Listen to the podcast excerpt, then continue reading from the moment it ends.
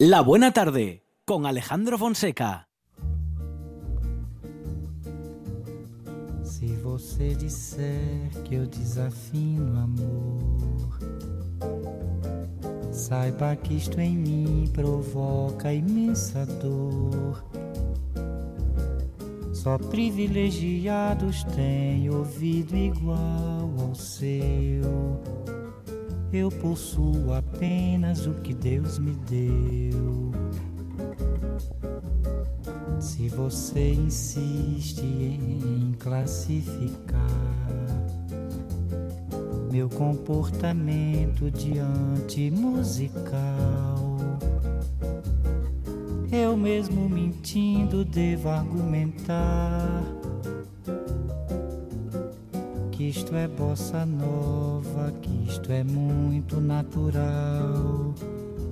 O que você não sabe nem sequer pressente é que os desafinados também têm coração. Fotografei você na minha Rolleiflex revelou-se a sua enorme ingratidão. Poderá falar assim do meu amor. Ele é o maior que você pode encontrar, viu? Você com a sua música esqueceu o principal. Que no peito dos desafinados, no fundo do peito, bate calado. No peito dos desafinados também bate um coração.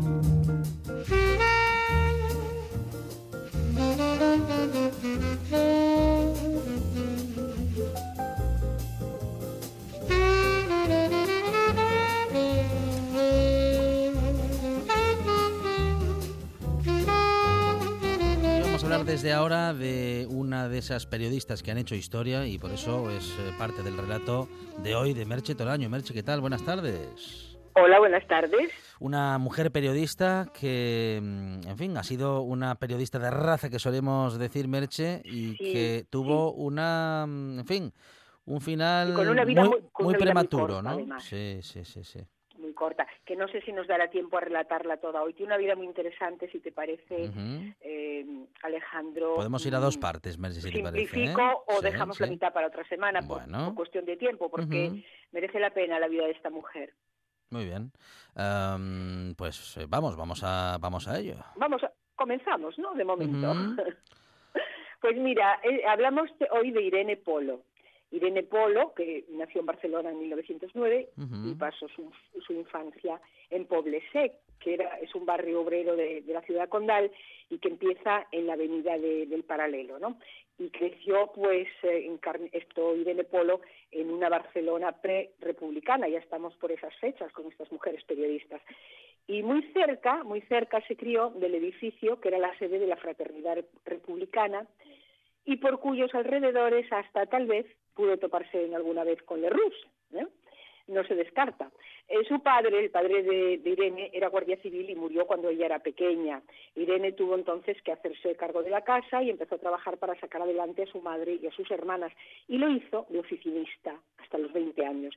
Y en ese trabajo que podría parecer en aquella época, a ver cómo, cómo puedo decir sin que suene a eufemismo, eh, ¿cómo lo digo? Bueno, era un trabajo que podría parecer muy fino, ¿no? El trabajo de, oficinista, pero Irene se dio cuenta de que la obediencia y la precariedad laboral no eran solo patrimonio de los obreros, sino que en esos despachos, aunque de forma menos explícita, también existía la, la explotación. Entonces un día se quejó por una rebaja de salario y la despidieron. Pero ella, que había aprovechado mucho el tiempo de forma autodidacta para formarse, leyendo muchos libros y estudiando francés, entró a trabajar en una nueva revista que se llamaba Images y que dirigía pues, bueno, Images o como se diga en catalán, ¿no? Imágenes, y que dirigía un muy joven José María Planes. En esta publicación, en Images, Irene Polo empezó a mostrar la periodista de raza, como tú bien decías al principio, la periodista de raza que era, e hizo entrevistas y crónicas con personajes muy importantes, entre ellos a Buster Keaton, el actor Buster Keaton, en una visita que este hizo a Barcelona, Irene Polo se fue con él y con su mujer, bueno, y con otro actor que se llamaba Luis Alonso, a Siches, fueron a pasar el día a Siches con ellos, o fue esta Irene a pasar el, día con ellos a Siches, a la playa, para hacer una crónica sobre, bueno, pues sobre el día, un día cualquiera de Buster Keaton. Ella misma cuenta al final del artículo que hizo que durante la charla con Keaton, el fotógrafo, buscaba continuamente la sonrisa del actor. Ya sabemos que este actor era muy poco propicio a reír, ¿no?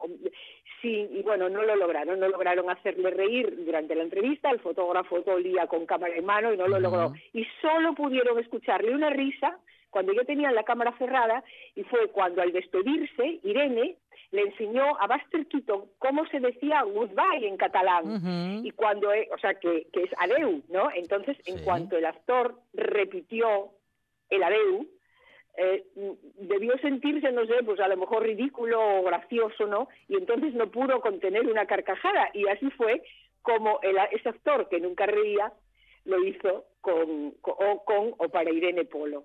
Esto fue bastante comentado que este actor eh, logró al final, aunque ya a cámara cerrada, hacerle reír. Irene tenía una, una gran facilidad para la narrativa, ¿eh? era una facilidad que le permitía hacer un artículo hasta de una entrevista fallida, como le ocurrió, por ejemplo, con Francesc Cambó, o Francesc Cambó, que era un político conservador catalán. Irene y su fotógrafo le persiguieron por toda Barcelona con el fin de hacerle una entrevista, pero no lo lograron. ¿eh? Entonces Irene, lejos de desanimarse, como haríamos cualquier, cualquiera de los demás, no pudo hacer la entrevista, pues nada, relató el intento de entrevista con todo detalle, ¿no? Escribía sus crónicas tan detalladamente, con unas descripciones que los estudiosos de Irene Polo las califican o, califican sus escritos de cinematográficos. Cuando Image cerró, Irene trabajó en otras cabeceras de la época. Era un momento con muchos periódicos en Cataluña y con unas circunstancias políticas eh, que daban para llenar páginas. Empezó a trabajar en un periódico vespertino, en, ese que en ese momento dirigía el que sería presidente de Cataluña, Luis, o Luis, Companys, que se llamaba La Humanidad, el periódico. ¿eh? Y en una de esas entrevistas se la haría o se la hizo a la diputada también, a la diputada que también hablamos de ella como periodista, Clara Campoamor. Estuvo también en el diario La Rambla. En ese periódico escribió sobre las acciones huelguistas de los inmigrantes españoles y las deplorables condiciones eh, en las que vivían. Y ahí eh, se pueden ver muchos en este periódico en La Rambla de sus mejores trabajos entrevistó también a Pío Baroja, unos días que estuvo en Barcelona, hizo un seguimiento de las elecciones al Parlamento de Cataluña en 1932, que finalizó con una crónica magnífica. ¿no? Luego pasó al diario Opinión, que había sido el periódico oficial de la ERC, Esquerra Republicana de Cataluña. Este diario, en este diario, La Opinión, eh, se terminaría desvinculando de, de la ERC discrepancias internas entre, entre facciones diferentes. Y fue entonces cuando Irene Polo entra a trabajar en él. ¿eh? Y aquí se mostró en este periódico en la opinión más política que en todos sus artículos de los periódicos anteriores. Escribió incluso textos muy duros contra, contra la FAI, a la que llegó a acusar de jugar con la vida de los obreros en huelgas y revueltas. Eh, un día eh, en el diario de la CNT, Solidaridad Obrera, contestaba a estas críticas de, Irene Polo con lo siguiente. Le decían, Irenita es fresca como su apellido. Ayer tuvo el atrevimiento, no queremos decir poca vergüenza por respeto al sexo, de presentarse en el sindicato del ramo de construcción para hacer una información. Bueno, esto de la información es un decir. Sobre el conflicto de estos que estos camaradas tienen planteado. Doña Irene, la fiera corrupia de las Ramblas, que por su hermosura ostenta el título de Miss Opinión, es verdad que la llamaban Miss Opinión, ha visto los colmillos de la FAI. Eh, la FAI es el acrónimo de Federación Anarquista Ibérica, eh, por si alguien no lo sabe. Doña Irene, ¿no se la tiraron a usted por la ventana? Es que aún tenemos educación. Lo cortés no quita lo valiente. Macadona de las grandes gafas. Esto le escribían o le respondían. Madre mía, Y es qué, que Irene- qué inquina, qué ¿Cómo? Sí, además qué diferencia de, de ver lo que escriben unos eh, a, a lo que escriben otros, ¿no? En estas eh, en estos relatos que estamos haciendo, ¿verdad? Si lo comparamos, pero bueno. Y es que Irene Polo, a Irene Polo no le dolían prendas en criticar las actuaciones que no le resultaban justas y que veía denigrantes, aunque fueran protagonizadas por los suyos, ¿eh? Por eso no dudó en escribir sobre el catalanismo republicano cuando lo consideró oportuno. Contó las palizas y las torturas a las que los paramilitares nacionalistas sometían a los anarquistas que capturaban. Y además investigó sobre la desaparición de un chico de apenas 19 años que se llamaba Viviat Milanés, que era confidente de las Juventudes Armadas del Estado catalá que estaban enfrentadas con la CNT y con la FAI. Y no solo lo investigó, sino que llegó a la conclusión con pruebas de que había sido secuestrado por las juventudes del Estado catalá para silenciarlo. Pero además Irene Polo atacó duramente a su antiguo periódico La Humanidad por intentar tapar ese caso y decía lo siguiente al respecto. Ser defensores y encubridores de estas hordas brutales que pretenden hacer ver que se toma la justicia por su mano y hoy le rompen la cabeza a Manuel Brunet, que era un periodista, ¿eh? y mañana dan una paliza al señor Viñals, su esposa y su hija. Otro día saltan el ayuntamiento pistola en mano y el otro secuestran y atormentan a unos obreros, a unos humildes obreros. Y otro día asaltan una imprenta y amenazan de muerte a los redactores del semanario. Esto lo escribía ella eh, sobre el- el- la incubición mm, de- de- que hacía el periódico La Humanidad, ¿no? de, de este caso que, que hemos relatado, bueno, pues que, que decíamos hace un momento. Irene Polo mm, lo que no podía concebir era que con la República, palabras textuales, y bajo el régimen de un partido titulado liberal y popular, puedan ocurrir en nuestra casa Mm. las mismas cosas que nos han contado de las dictaduras americanas. Esto lo decía ella. Entonces, bueno, la periodista escribió en La Opinión hasta que el diario fue cerrado por, por el gobierno español en 1934, fue este y otros periódicos catalanistas. ¿eh? El 34 es que fue un año con muchos conflictos de carácter político en España.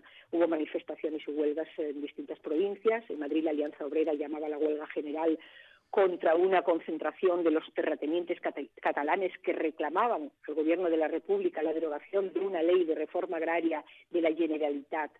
Seis obreros madrileños perdieron la vida en esa revuelta en apoyo de los campesinos catalanes y en Asturias se producía la llamada Revolución de Octubre, entre otras revueltas que hubo en otras provincias españolas. ¿eh? Y en esa época, en ese año tan convulso, Irene, que tenía 25 años, viajó a Madrid era el mes de abril. Y ahí escribe una crónica también para el rotativo La Opinión que se titulaba ¿Cómo ha dado el primer paso el fascismo en España? Y para escribir esta crónica se hizo pasar por simpatizante de las Juventudes de Acción Popular, el CEDA, Confederación Española de Derechas Autónoma- Autónomas e Irene se infiltró en una manifestación muy tensa que hubo en el Escorial en el año 34 y que si alguien lo quiere ver en el número 1046 del diario Ahora, en la Biblioteca Nacional, se publica en portada el 24 de abril de 1934 eh, esta bueno esta manifestación, ¿no? Cuentan hablan de la manifestación. Acción Popular era un partido promovido por Ángel Herrera Oria y presidido por Gil Robles, que era un partido conservador, católico y monárquico que pretendía, decía que pretendía la salvación política y social de España en contra de la, de la República, por supuesto, ¿no? Irene aprovechó ese viaje además para hacer una entrevista a lo que ella denominaba la Trinidad fascista. Y la Trinidad fascista eran Gil Robles, José Antonio Primo de Rivera y el doctor Alviñala, Alviñana, que era un médico mm, muy enemigo de la República y del que se podría decir que abrió el camino mm, del fascismo ah, en España, ¿eh? El, el doctor este Alviñana. Bueno, pues les hizo a esta Trinidad fascista una entrevista estupenda. Irene Polo. Pero bueno, vamos a, a continuar con ella, ¿eh? porque la historia de España pues no es la sección. Y cuando se clausura el periódico La Opinión, Irene empezó a escribir en el Instant, que era una cabecera pues eh, relativamente independiente de los partidos políticos, digo relativamente, ¿no? Y en este periódico cubrió Irene el encarcelamiento del gobierno de, de Companys, se entrevistó a Indalecio Prieto y otros políticos exiliados, mm, en París algunos, aunque estas entrevistas siempre aparecían con frases tachadas por la censura ¿eh? del ya gobierno conservador. Y de esa época no solo podemos leer artículos íntegros de, Irene Polo dedicados a Ibiza, una isla que Irene adoraba y en la que tuvo un desengaño amoroso con otra mujer. Irene nunca escondió su sexualidad, ¿eh? Ella pues le gustaban las mujeres y nunca, nunca lo escondió. En Última Hora, que era un diario vespertino editado por la ERC, Irene Polo escribía o escribiría algunos de sus artículos. Y, una, y, en una, y una entrevista que le hizo a Margarita Shirgu, la actriz Margarita Shirgu, en 1936, iba a marcar el nuevo destino de Irene Polo, y el último, ¿eh? al proponerle la actriz que la acompañara con su compañía teatral por, la, por Latinoamérica. Irene Polo aceptó encantada ir con Margarita Shirgu en esa gira, y estaba en lo más alto de su carrera, ¿eh? por eso no se entendían en sus círculos esa decisión, que se marchara así a América fue con, una compañía de teatro, cuando ella era una periodista ya encumbrada. Y circularon en el momento rumores de un posible amor con Margarita Shirgu. ¿eh? No se sabe, nunca se probó.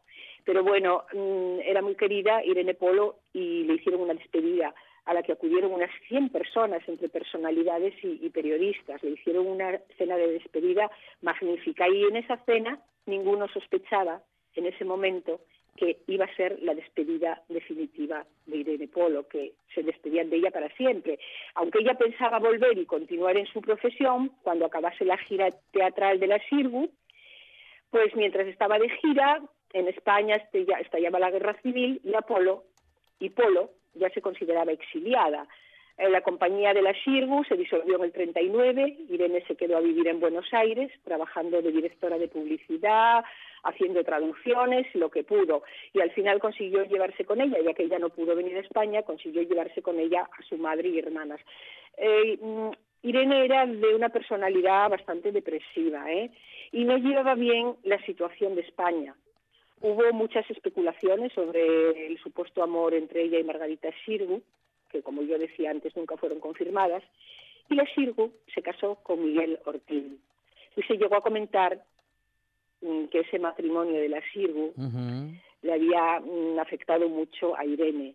Eh, pero también los acontecimientos políticos de su país eh, y de Europa en aquellos momentos pues la hacían encontrarse anímicamente muy mal y ella le escribía cartas a un amigo en, las que le confesaba que tomaba muchos potingues eh, que la ponían bien por fuera pero por dentro estaba muy muy muy mal. Entonces el 4 de abril de 1942 el diario La Nación de Buenos Aires informaba del suicidio de Irene Polo.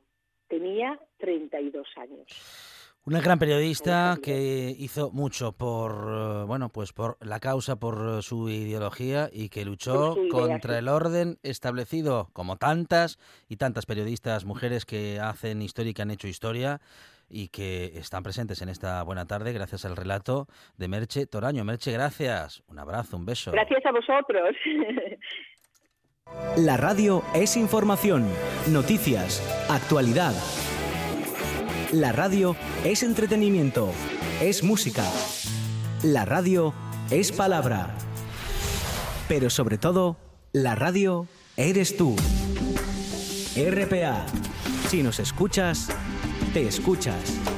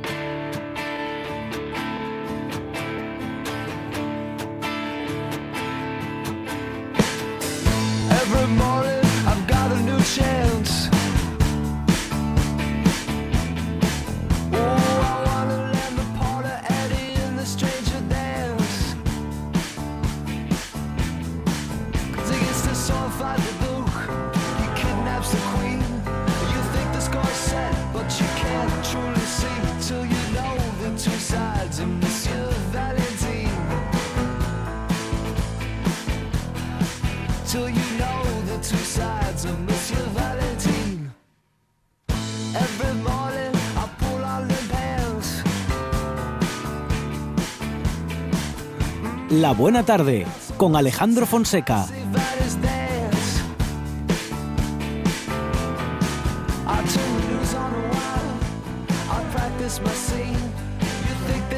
Y nos vamos a Bruselas porque allí está nuestro compañero Mario Bango para informarnos justamente de las últimas novedades en el Europarlamento. Mario, ¿qué tal? Buenas tardes. Hola, buenas tardes, Alejandro. Bueno, Mario, vamos a hablar de la presidencia del Eurogrupo y de apoyos a la candidatura de España. Y también vamos a explicar de paso qué es el Eurogrupo y cómo funciona, Mario. Exacto. Eh, antes que nada, una, noticia de última hora, que es que el, presidente del Consejo, el belga Charles Michel, acaba de convocar eh, Consejo de Primeros Ministros y Presidentes de, de Estado para el 17 y el 18 de julio. Ese es el presencial en Bruselas, es decir, tienen que venir todos y en ese es el que decidirán eh, definitivamente si hay plan de reconstrucción y cómo, qué tamaño tiene, cuánto dinero se destinará, cómo se hará. El famoso Next Generation eh, para la próxima para los próximos años. Eh, por lo tanto, si Charles Michel acaba de convocar es que ya tiene bastante atado algunas de las de las cuestiones fundamentales, ¿no?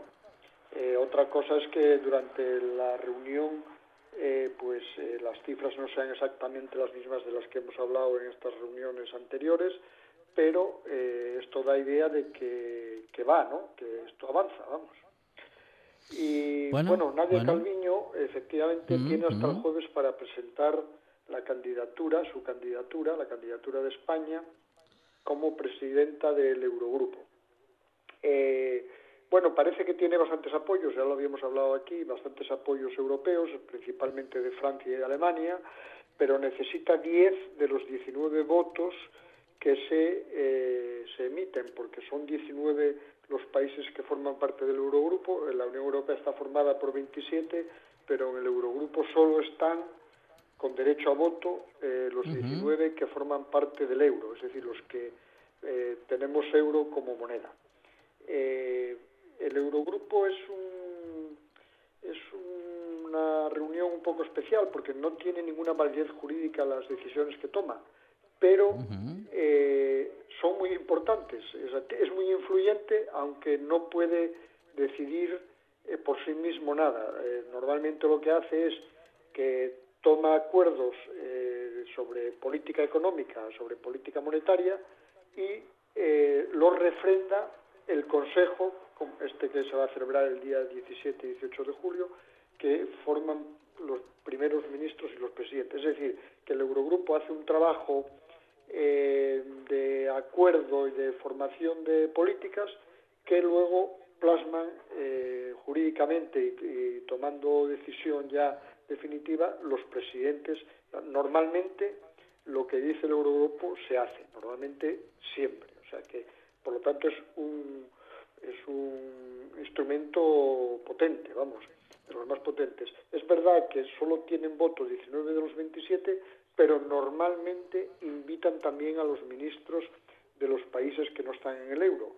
Eh, no tienen voto, pero sí tienen opinión y pueden participar en las reuniones del Eurogrupo. Pero quienes toman las decisiones son los 19 del euro. En el caso de Nadia Calviño, era importante todas las fuentes diplomáticas eh, de Bruselas, que tuviera un apoyo dentro de España, porque un, candidato sin apoyo dentro de su país eh, tendría dificultades. Pues bien, ya se sabe que Ciudadanos lo ha hecho expresamente, ya ha dicho que apoyará eh, y que es, muy partidario de que Calviño presida el Eurogrupo.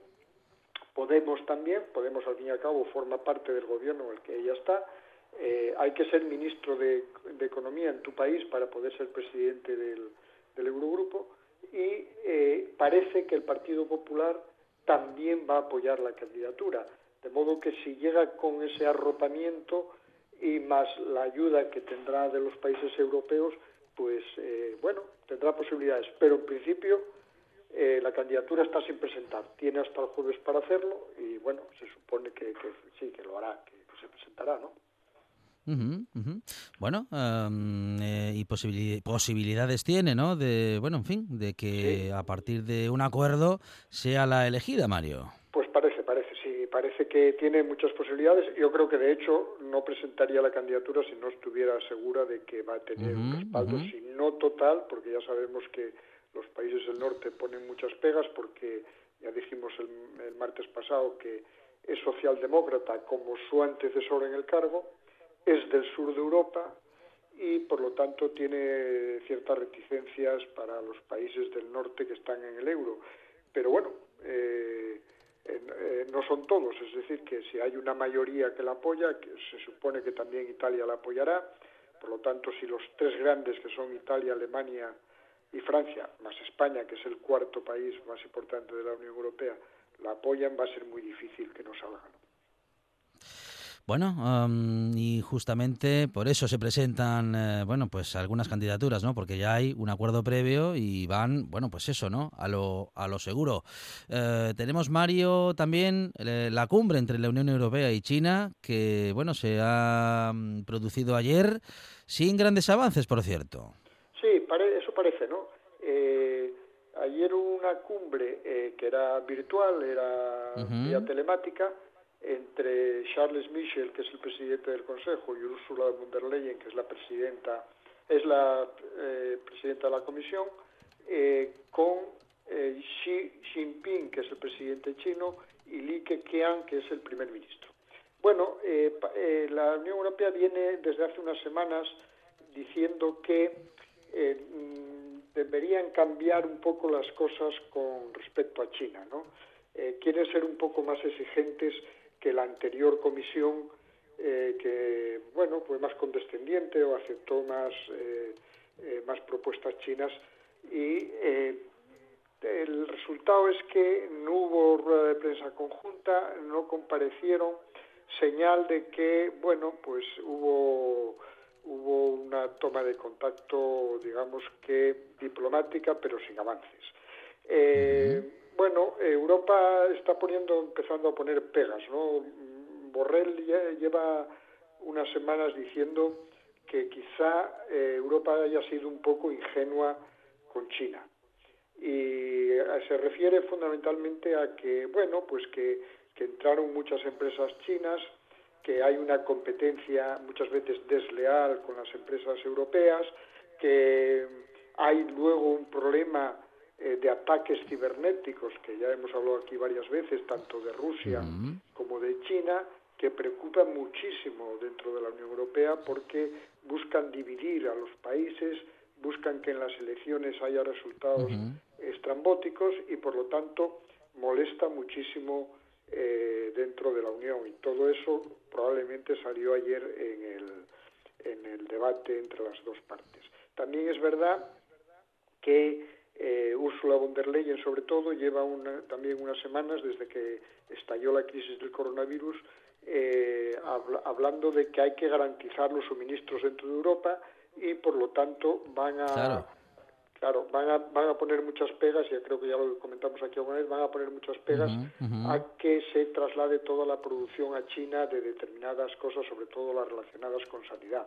Y luego, eh, la semana anterior, presentaron un proyecto para poner pegas a la compra de empresas europeas por parte de sociedades chinas siempre que las sociedades chinas estén participadas por el gobierno, por el Estado chino. Es decir, en Europa no se deja a los Estados formar parte, eh, tener acciones en las empresas y resulta que los chinos entran en Europa con empresas respaldadas por su gobierno en sociedades privadas europeas. Bueno, eso van a poner pegas, van a poner pegas también a que en los concursos públicos para desarrollar todo tipo de obras y actividades dentro de la Unión Europea, dentro de los 27 países, en esos concursos públicos van a ser muy exigentes para justamente evitar que ocurra esto, que empresas respaldadas por gobiernos como el chino puedan hacer eh, bajas que impidan la actividad a empresas europeas.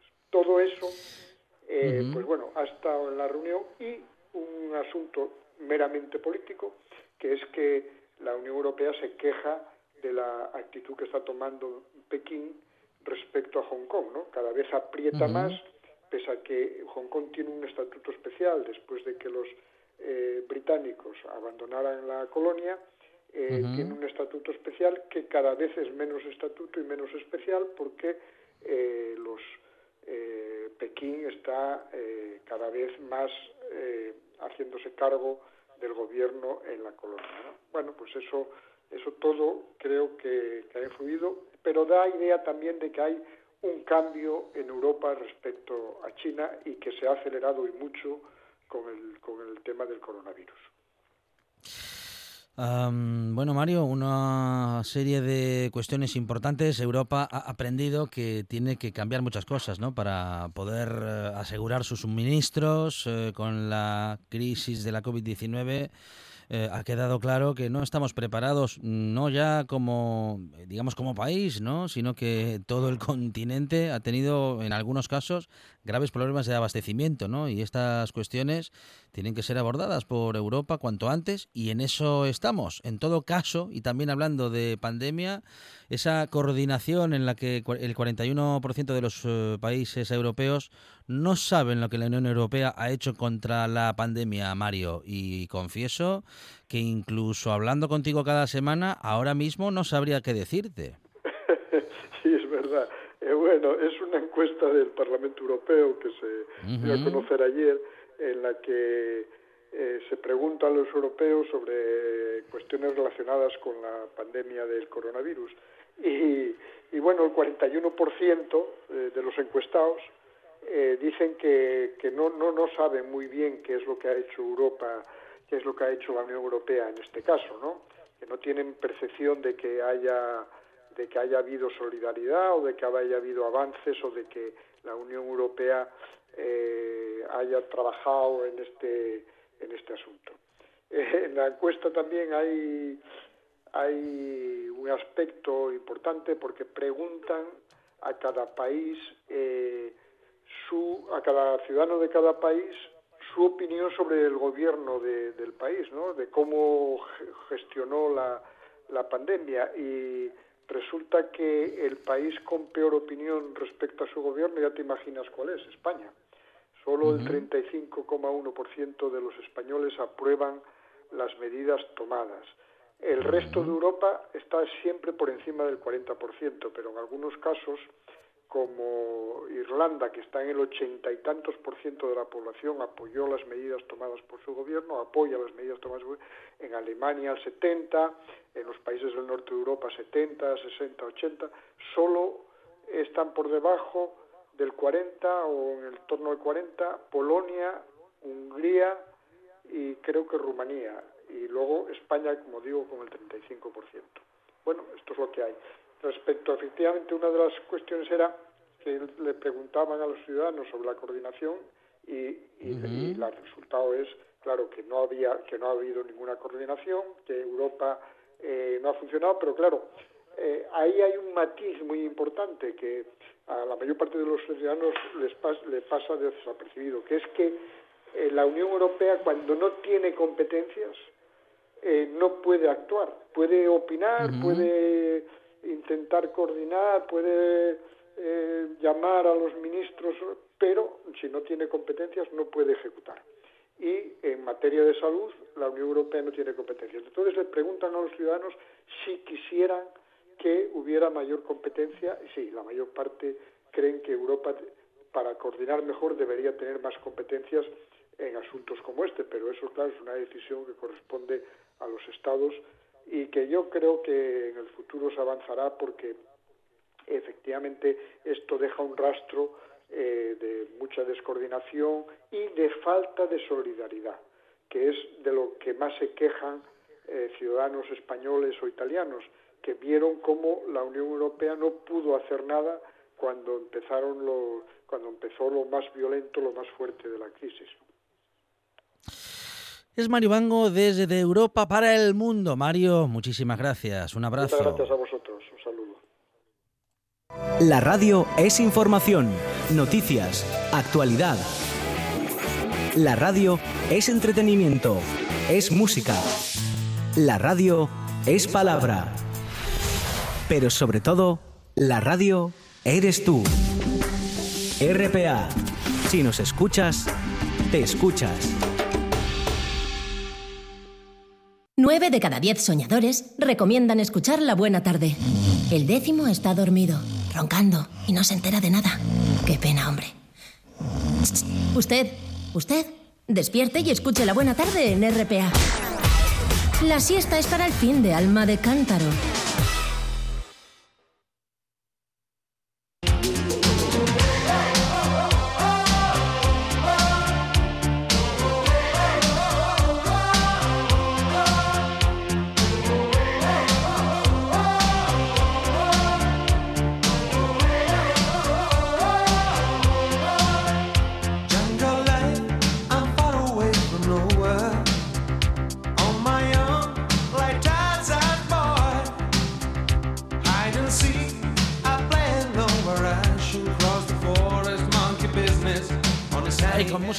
Monchi Álvarez. Ah, va Aquí estamos, bailando, moviendo. al son de los 80 con ese sintetizador y esos efectos. Mire, mire. A ver, Moviendo el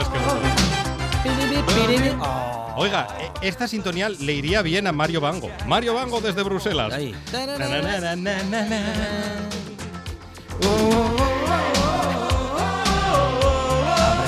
Más serio lo de Mario Bango, ¿no? Ya. Claro, no le va a estar... Es verdad. No, pero yo yo veo a Mario Bango. Sí, lo ve bailando. moviendo el cucu con esta. Madre mía. Hablando de mover el cucu, ya vi el vídeo de Maradona. ¿eh? ¿Ah, sí? ¿Qué le parece? que mejor no me lo hubiese recomendado. es que en el vídeo Maradona parece que tiene 93 años y ciática. Qué malito está. Está fatal. Y qué poco se queja. Eh, redes sociales, Monchi Álvarez. Tuiteras y tuiteros que en el ah, mundo son los tuiteros. de Almería. ¿Sabes que ha llegado el momento de fregar los platos cuando te tienes que tomar el café en el cuenco de las llaves?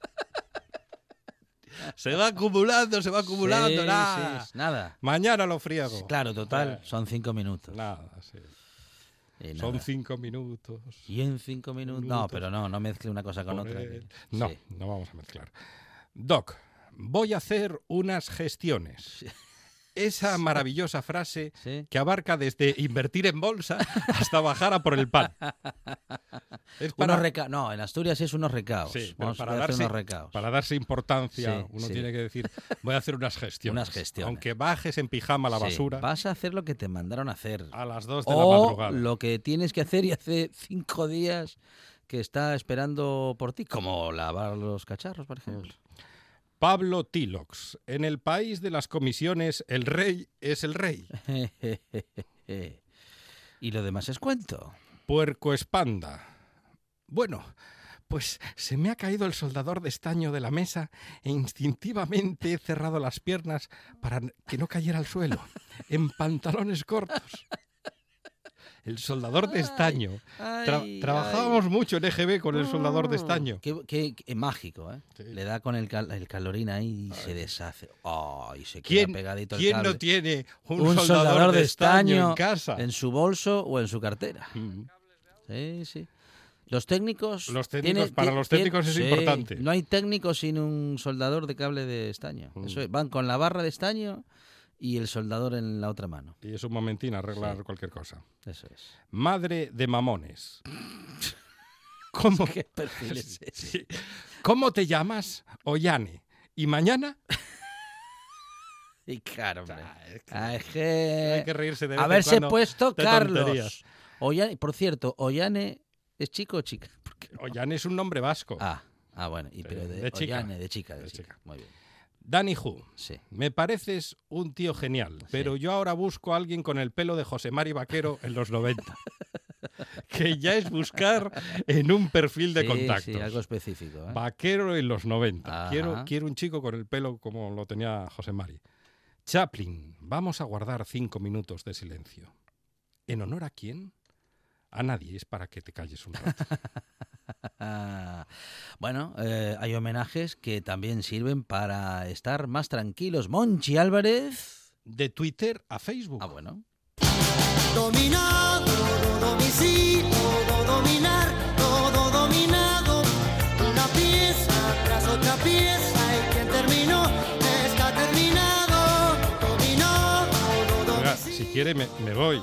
No, no, por favor, no, faltaría más. Quédese, quédese. Con Roque Narvaja. Estoy ávido por conocer qué está sucediendo en el Facebook según la versión de Monchi Álvarez. Mm, el telefonillo. Sí. Usted no quedaba con los amigos, le picaban por el telefonillo claro. y le decían, Alejandro, ah, que baje Alejandro, Eso es. que vamos a jugar un partido. Claro, no, pero no ni, llamaban por el telefonillo, gritaban directamente. Una historia de telefonillo. Gritaban por la ventana. Gritaban. Sí, gritaban o, hacían así. ¿No habíamos quedado para ir al gimnasio? ¿Eh? Te, oigo fatal, no tengo cobertura. ¿En el telefonillo? ¡Nada! ¡Que se corta! Qué hombre. Que es que antes eh, le venían a uno a buscar para ir a andar en bici y era una fiesta. Ahora le venían para ir a buscar a andar en bici y dice uno, ¿qué hice yo? ¿A quién le hice daño? Una pregunta en un muro de Facebook. Mm. ¿Duele hacerse un tatuaje? Y le contesta María José Lizarraga, depende de la zona. Y Nicolás Villalba comenta, soy de Laredo.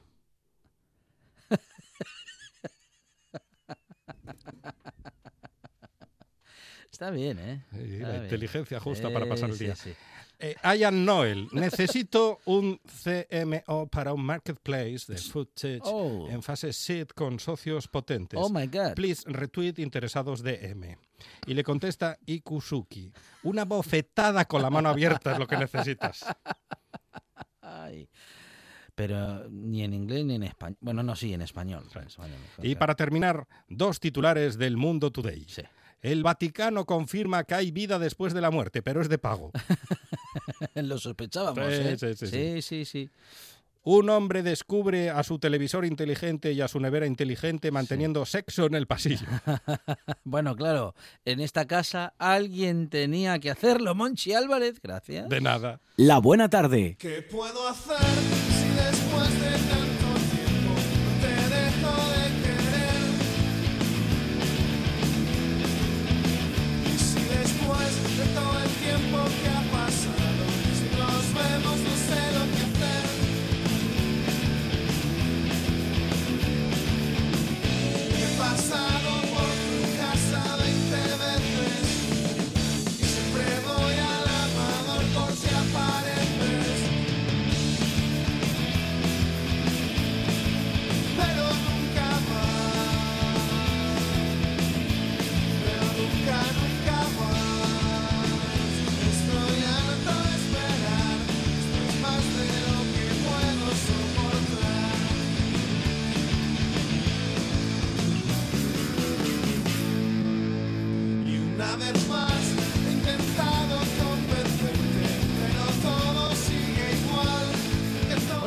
conservación de especies autóctonas como el gochu celta es una meta muy difícil de conseguir, que ahora, gracias al proyecto de investigación Autogenome, puede que se vea facilitado, liderado por Félix Goyache e Isabel Álvarez.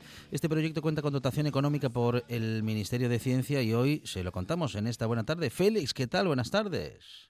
Buenas tardes, ¿cómo estáis? Muy bien, Félix. Una de las dificultades de conservar una raza autóctona, Félix, como esta, es que normalmente se cuenta con muy pocos ejemplares. ¿Qué puede causar la, la consanguinidad en la, en la descendencia de forma habitual? Bueno, palabra difícil, Félix.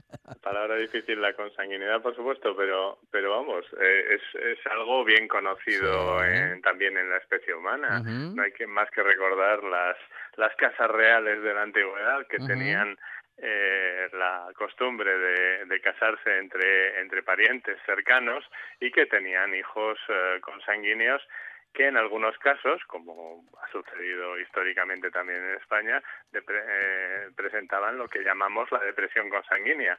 Esto es que se acumulan una serie de eh, alelos que llamamos letales que impiden que el, individuo tenga un organismo, tenga un desarrollo eh, mm, en crecimiento, en reproducción, en, incluso en, facultades de inteligencia en la especie humana, que puede ser eh, eh, muy limitado y puede llegar incluso a la viabilidad del individuo. Esto en el caso de las especies ganaderas, cuando son eh, de, una población de, poco tamaño, de, muy pocos animales, sucede y puede llevar a, a, la consecuencia de que la propia población, la propia raza, pues sea inviable y se extinga. Bueno, em, de modo que mm, en este momento, ¿cómo, cómo estaría esta cuestión respecto del Gocho Asturcelta? El, el, el, Gocho Asturcelta realmente es, es una rareza y es un mm. caso único mm, en lo que yo conozco en Europa y probablemente en el mundo. ¿Y por qué? No, Hay, no hay poblaciones eh, animales criadas por ganaderos, eh, que se deriven eh, todos los miles de animales que ahora mismo hay inscritos en el libro en el libro genealógico que se deriven de muy pocos ancestros. En este caso estamos hablando de que toda la población de Gochas Turcelta se deriva de cuatro fundadores que además son perfectamente conocidos y eh, que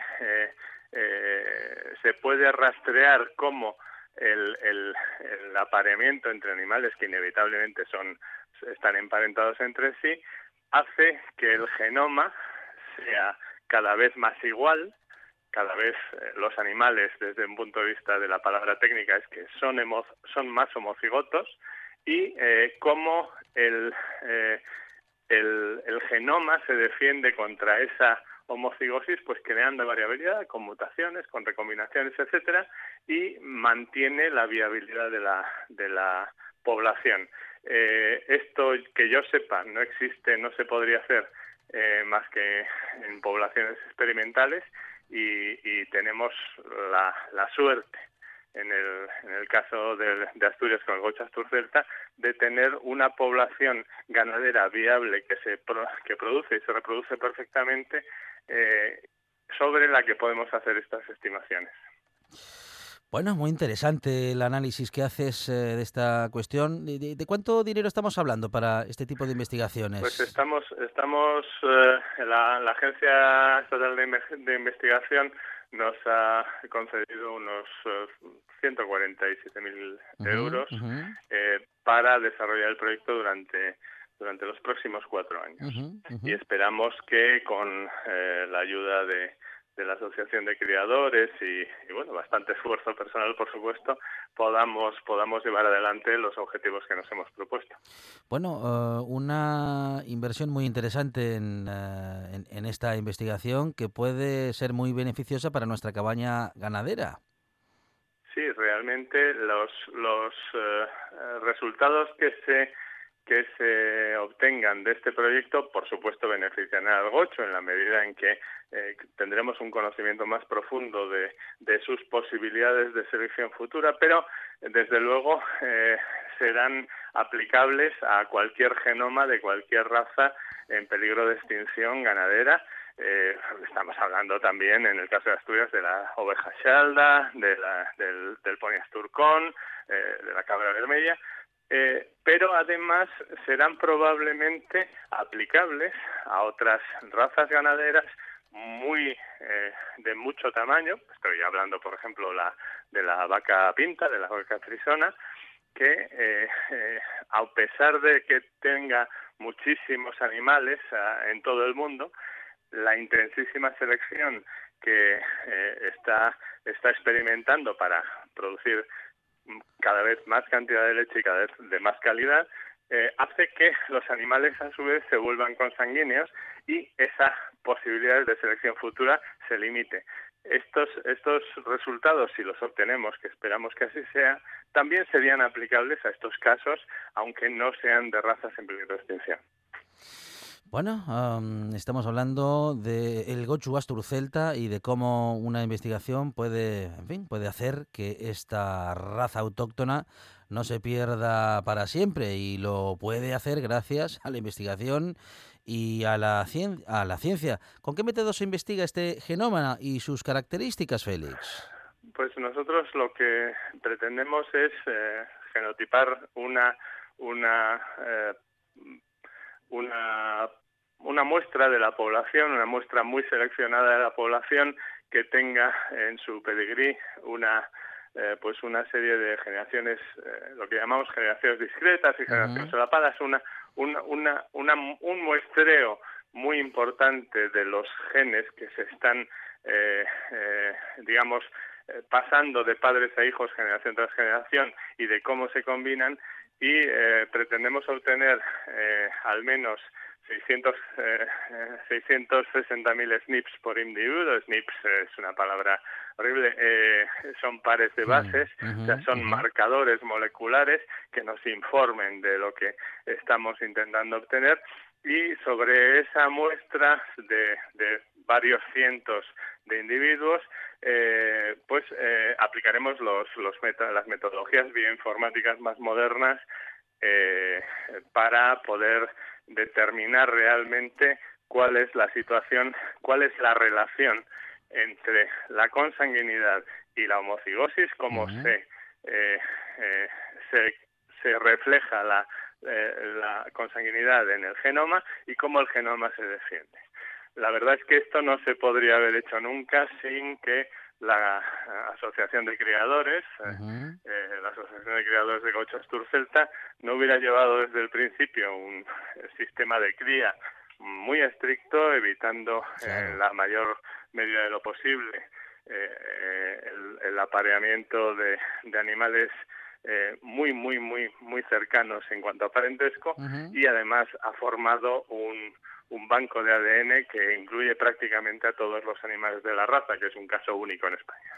Bueno, qué buen trabajo se había hecho desde un principio y que os eh, justamente os pone una base de trabajo muy interesante. Este ha sido el motivo por el que habéis elegido al Gochu Astur Celta, además de lo que nos comentabas antes, de esa, en fin, de esa característica mm, eh, casi única, ¿no?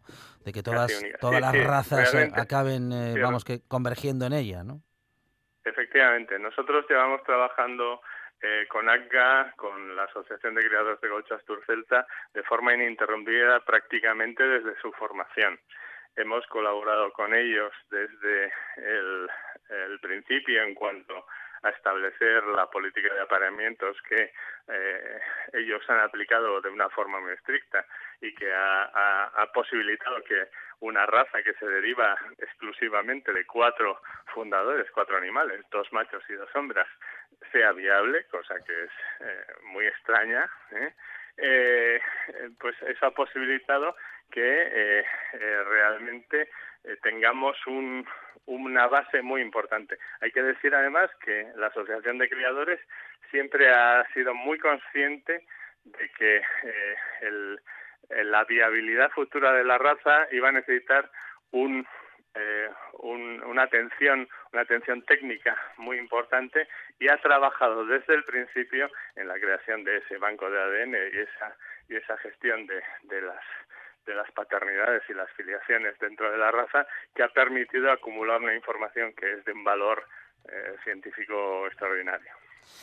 Bueno, súper interesante esta investigación que al final seguramente acabará con el tiempo, pues por mm, mejorar la raza e incluso lograr que ésta continúe entre nosotros, algo que sin esta investigación probablemente con el tiempo, eh, bueno, pues acabaríamos perdiéndola, ¿no, Félix? Pues sí, eh, el, realmente eh, las razas ganaderas son como todos vosotros mismos para, para mantener una, un buen servicio de información al público tenéis que estar continuamente eh, mejorando y seleccionando. Mm, un gochu, una raza ganadera continuamente va a necesitar ser seleccionada para que los eh, criadores estén más contentos con sus animales y que los eh, consumidores estén eh, cada vez más satisfechos del producto que, que les ofrece el gochu. Félix Guayache, doctor, este- doctor que lidera este proyecto junto a Isabel Álvarez. Félix, muchísimas gracias y enhorabuena. A ti. Muchísimas gracias.